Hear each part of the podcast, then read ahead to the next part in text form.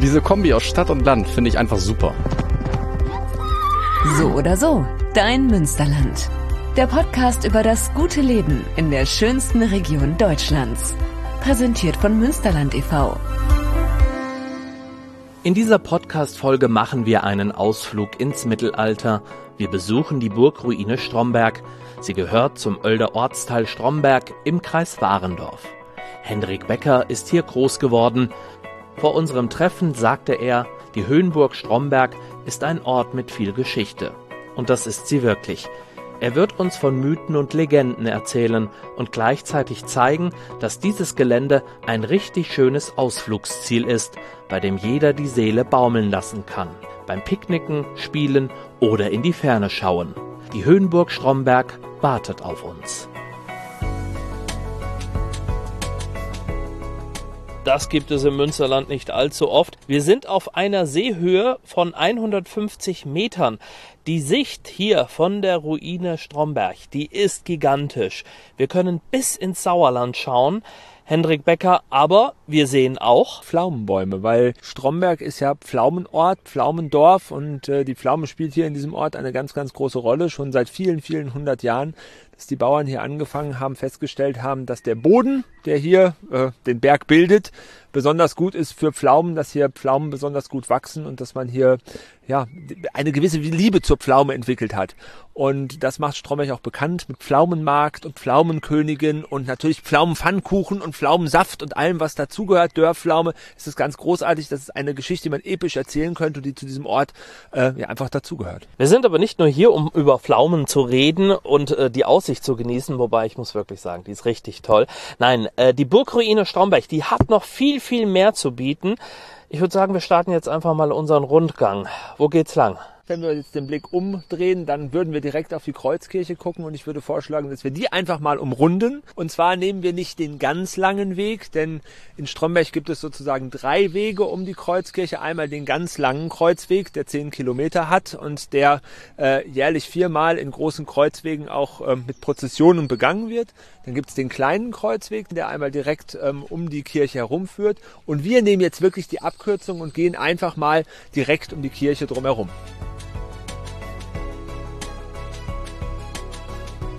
In Stromberg bist du ja groß geworden, äh, mit 19 abgehauen. Momentan lebst du im Ruhrgebiet, machst Theaterarbeit. Darüber hast du auch deine alte Heimat wieder neu kennen und lieben gelernt. Dazu kommen wir gleich noch ein bisschen intensiver.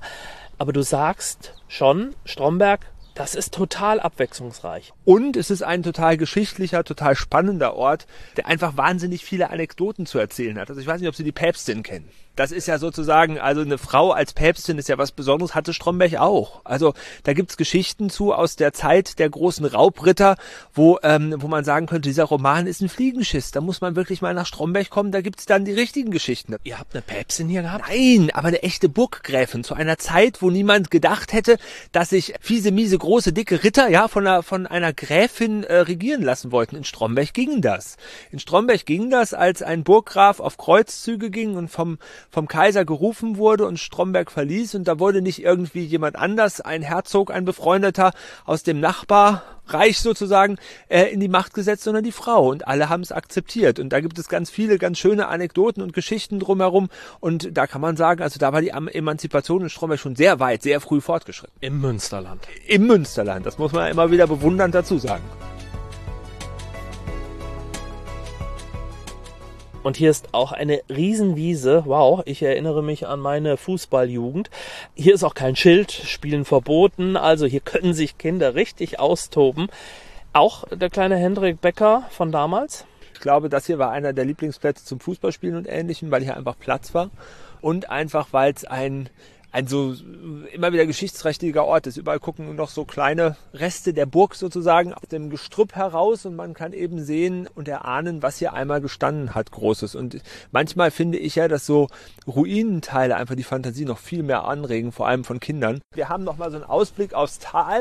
Und wenn man sich vorstellt, dass man führen, führen hier aus gucken konnte, einfach wer auf den Ort zukam, wer hier aufs Münsterland zukam, dann ist das, ist das glaube ich, für eine, für eine Burg ein ziemlich gigantischer Standort gewesen. Ich habe ein bisschen gelesen und habe ja festgestellt, es gibt wahnsinnig viele Geschichten und Legenden, die sich so ein bisschen mit der Gründung der Höhenburg zu Stromberg auseinandersetzen und sich mit beschäftigen. Da ist auch manchmal vom Karl den Großen die Rede, aber letztlich geht es ja, glaube ich, auf einen Bischof zurück, auf den Bischof von Münster, äh, der ja sein Bischofstum einfach schützen wollte und deshalb ja die Burg gegründet hat. Aber auch wenn der Bischof von Münster hier als Gründer seine Finger mit im Spiel hatte, waren dann die eigentlichen Burgherren später dem Bischof überhaupt nicht grün, sondern da gab es durchaus ähm, die Fäden, denn der Bischof fand es nicht so witzig, dass man zum Beispiel von den Menschen, die hier an Stromberg durch die, äh, vorbeireisten, durch die Wälder reisten, dass die sogenannten Raubritter zu Stromberg diesen Menschen ganz gerne mal Wegzoll abgenommen haben.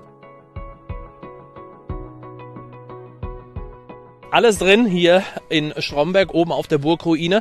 Jetzt machen wir Wallfahrt. Jetzt machen wir Wallfahrt und dass das möglich ist, hat auch was mit den Raubrittern zu tun. Denn es gab mal einen ähm, im 11. Jahrhundert und eben dieser, eben jener Raubritter ähm, hatte eine Tochter, die ging in ein Kloster und der Raubritter besuchte seine Tochter regelmäßig in dem Kloster und spendete dem Kloster auch. Und irgendwann sagte die Äbtissin aus Dankbarkeit, okay, Raubritter, du kannst dir was aus unserem Klosterschatz aussuchen. Und sie dachte, der nimmt jetzt Gold und Silber mit, aber er entschied sich für ein Holzkreuz, das im Kreuzgang ähm, dieses Klosters hing und äh, nahm dieses mit und trug dieses Holzkreuz nach Stromberg, weil es ihm so gut gefallen hatte und er häufig davor gebetet hatte.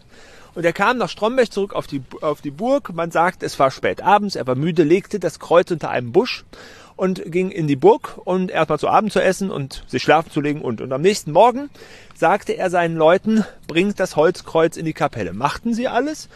Am wieder nächsten Morgen wollte er in der Kapelle beten. Das Holzkreuz war weg. Man hat's gesucht und es lag unter eben jenem Busch, wo er es an dem Abend zuvor abgelegt hatte. Gleiches Spiel nochmal, Kreuz, äh, Kreuz in die, in die Kirche oder in die Kapelle der Burg. Nächsten Morgen ist das Kreuz wieder weg. So ging es ein paar Mal hin und her. Und dann beschloss eben jener Raubritter, dieses Gebäude, damals noch aus Holz, nämlich die Kreuzkirche, an genau der Stelle zu bauen. Nämlich hier muss mal jener Busch, wenn man der Anekdote glaubt, gestanden haben.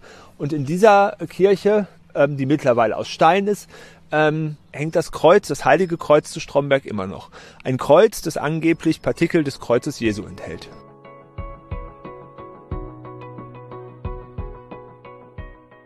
Woran merkt man, dass man im Münsterland ist? Der Rasen wird gematcht. Ich habe mal in Hannover gewohnt, da sehen die Rasen anders aus. Das ist, glaube ich, wirklich typisch Münsterland. Das ist cool, dass, ist, dass, dass man sowas wirklich daran festmachen kann. Also, wir sind im Münsterland, wir sind hinter der Kirche vorgetreten und gucken jetzt im Prinzip auf den Burgplatz. Ein traumhafter Blick, also inklusive des Rasenmähers. Inklusive des Rasenmähers. Man kann den Blick ja einfach mal ganz kurz schweifen lassen. Man hat hier auf der linken Seite das älteste Burgmannshaus in Westfalen, das Malingrotthaus. Dann gucken wir auf den äh, Paulusturm und ähm, können den Blick eben über diesen Platz schweifen lassen, der äh, im Mittelalter von den damaligen Bewohnerinnen und Bewohnern äh, der Burg bespielt worden ist, also wo, wo Gaukler sich getummelt haben, wo Ritter ihre Schwerter geschliffen haben und, und, und. Also ich finde Fantasie für die ganze Familie, hier kann man, hier kann man einfach sein und was machen, das ist total toll. Oder ich kann einfach Theater schauen weil nämlich hier auf den Stufen vor der Kreuzkirche sozusagen das fahrende Volk des Mittelalters sesshaft geworden ist. Hier spielt seit über 90 Jahren auf den Stufen vor der Kirche die Burgbühne. Der Platz ist weder überdacht, er ist weder sozusagen als Theater ausgebaut, sondern es ist ein öffentlicher Ort. Hier werden Kulissen aufgebaut, hier werden die Sachen aus dem Spieleheim auf der anderen Seite des Paulusturms hier hingebracht. Dann wird nachmittags zum Beispiel Momo oder Ronja Räubertochter oder Emil und die Detektive gespielt und abends um 18.30 Uhr klingeln die Glocken im Paulusturm und und die Gläubigen kommen wieder zur Kirche und man sieht nichts mehr davon, dass wirklich hier Theater gespielt worden ist. Und das ist das Tolle. Man hat hier wirklich diese Kunst, diese Kultur in den öffentlichen Raum integriert und das macht total Spaß. Das sagt sich auch der, der den Rasenmäher fährt. Ein wunderschöner Ort, die Burgruine Stromberg. So oder so, ein wunderbares und erholsames Fleckchen im Münsterland. Mehr über die aktuelle Folge und das gute Leben im Münsterland findest du auf münsterland.com/podcast und überall, wo es Podcasts gibt. So oder so, dein Münsterland.